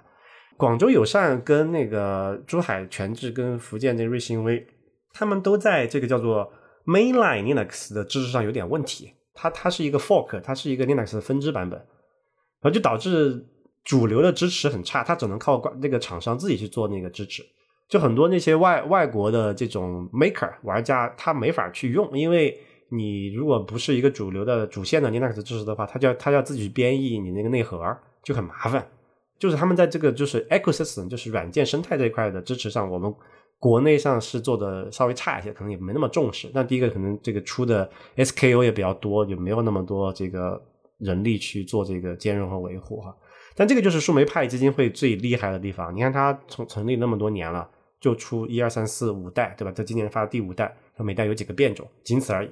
他们至今为止，你还可以买，维持稳定供应这么多年，而且还提供更新的这个软件和系统的支持。就这个是我觉得国内厂商需要去解决的一个问题。不然你才你就你就很难被 maker 的 community 接受嘛，还有被厂商所接受。就是为什么那些工业厂商敢用树莓派来去做工业场景，是因为我确定我可能再过五年还能买到这个一模一样的这个设备，还能够拿到最新的软件支持，因为这个是最贵的，而不是那个板子，那个板子才几块钱的。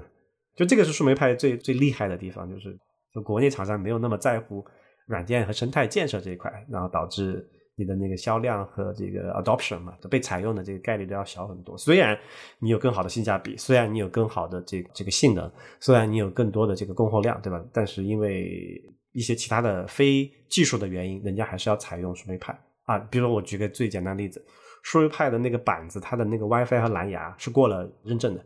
哦，WiFi 联盟和蓝牙联盟的。呃，不光是那个，过像那欧盟那个叫什么？呃，中国是三 C 嘛，欧盟那个叫什么？E C 对，那个的那个认证，因为你要卖一个带无线和这个射频发射功能的，你必须要过了认证，你才可以销售嘛。如果说按照传统的话，你厂商自己就采用一个第三方的这个这个解决方案，你要把那个整个产品拿去送审，那过程很长嘛。但是树莓派说，我把这块都整合在我的板子上面，按照现行的无线电管理的一些规范，他就说你只要这个板子是过审了，你你主机上面没有其他的。这个无线电发射的部分，它是可以不用审你那个主机嘛？所以就大家为什么工业用户愿意采用树莓派是很大原因，是因为这个。对，这里面我觉得有个关键点，就是刚才 Rio 提到的，工业用户他不知道你五年后还在不在了，这是其实是非常重要的一点。因为对于工业来讲，他一旦把你的设备放在它的产线或者它的这个工作流里面，它这个切换的时间是非常长的。我我这个五百万的设备，然后你告诉我说五年后你这个五十块钱的这个呃呃两两百块钱的板子没有了，那我怎么办？是的，是的。嗯，哎，我我觉得教育用户也是这样，老师今天教学生怎么编机器人，教材都写了对吧？然后你板子没了，所以教材写了，你这板子换了，你的软件版本换了，很痛苦的这件事情啊。所以就是我觉得国内厂商那几家就是不知道老板是谁啊，也不知道什么背景，但是如果他们能够三号听到我们这段讨论的话。就应该去花大价钱把这个这个软件生态 support 这块的事情给搞好。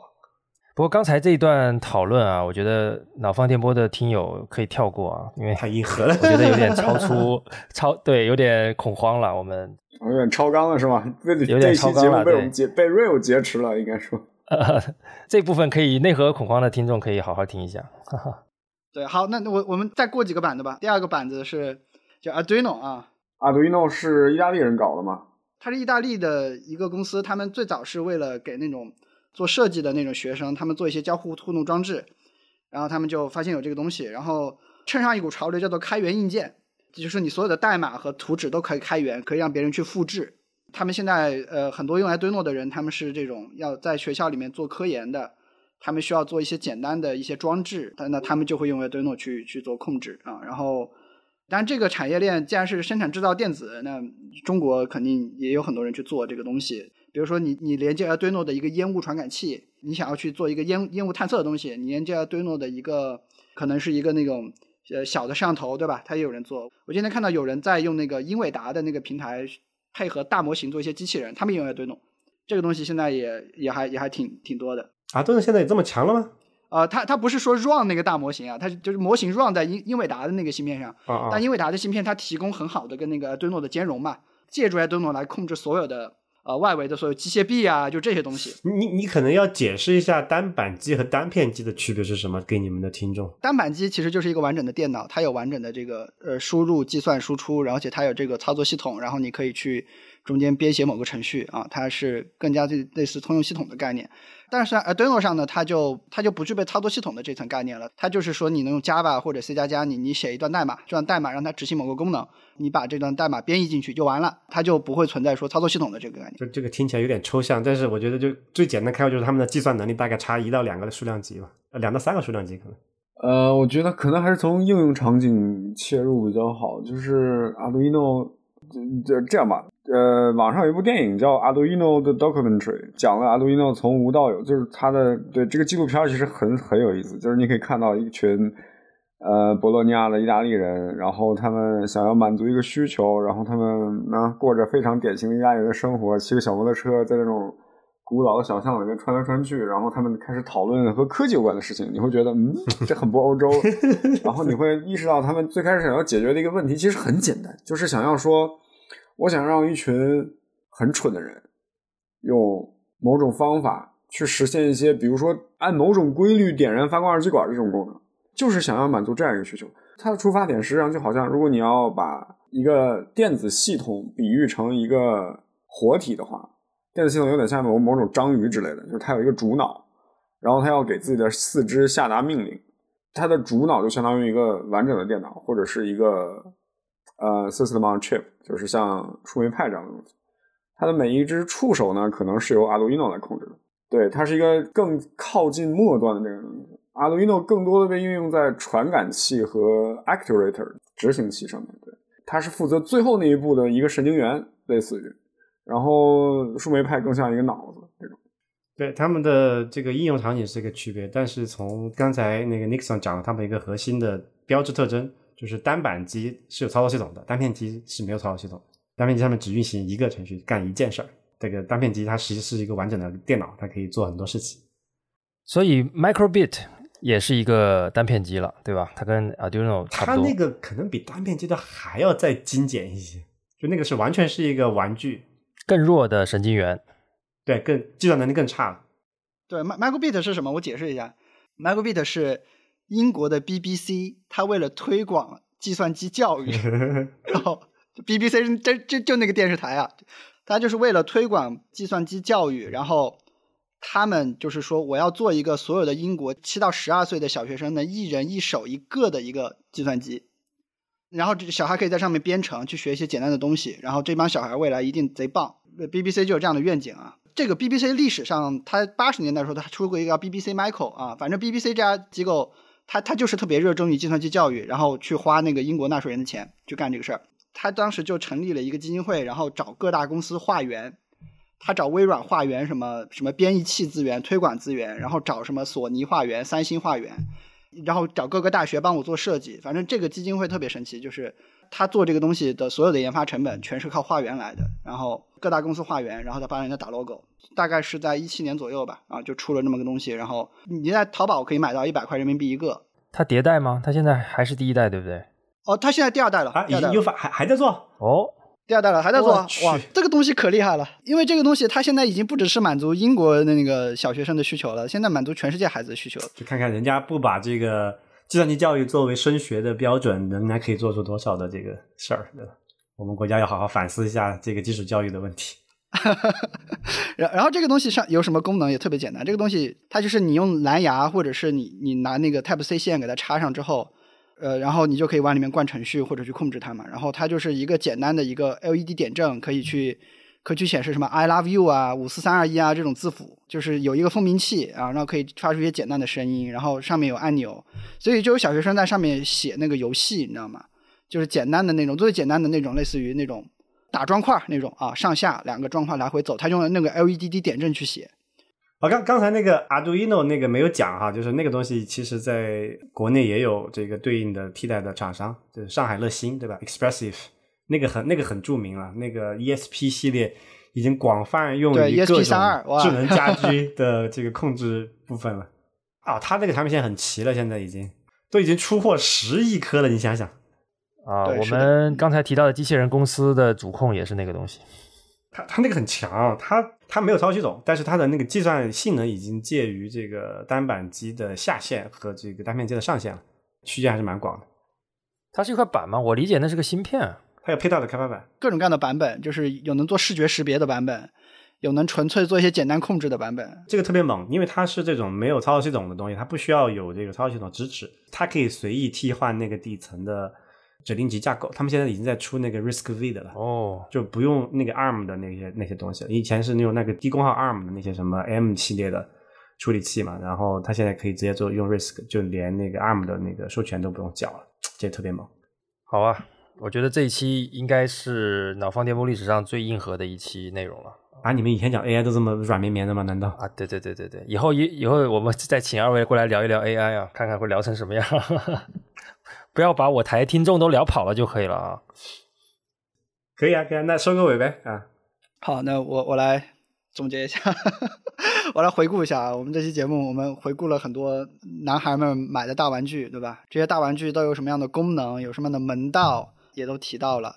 我觉得听完之后，你会觉得，呃，如果你是家里面掌握财权的那个女性，你大概能理解你老公为什么很喜欢那些东西。然后，不，坚决不理解。我觉得，如果竟然有女生听了这一期，听到这儿的话，我觉得是坚决不理解的。都什么玩意儿？家里这个掌握财权的女性，这个听到这儿，我求求你，这个给你家的男性一点点支持啊！他买的这些东西都是很有实用价值的。都是能解 决生活里面的一些问题的，也不全是。说了两个小时，来了一句很有实用价值，我请能够给你的下一代带来一些潜在的教育价值。然后除此之外，我提到说，男人爱花这些，爱花这些钱，其实也是一种，也是一种投资，对吧？他在不断的投资出未来的一些可能流行的一些产品和改变我们生生活的一些科技的一些东西啊。然后最最后面就是说，如果你培养小孩，我非常希望他是一个 maker 啊，他是一个能够写代码、能够创造一些东西的人。啊，因为成才率真的特别好。这个 Nixon 要招 人，招不到合适的，现在从源头解决这个问题。